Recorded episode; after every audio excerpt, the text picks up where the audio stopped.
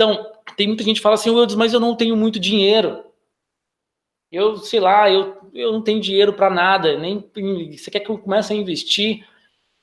E eu vou te falar que essa, olha, essa é uma das maiores desculpas que eu escuto. Se você tem um real, na minha opinião, você deveria começar a investir com um real, dois, dez reais, cem reais. Uma das razões de você não ter dinheiro é porque você não investe. Peraí, eu não tenho dinheiro, por isso eu não invisto? É essa a sua desculpa? Tá errado.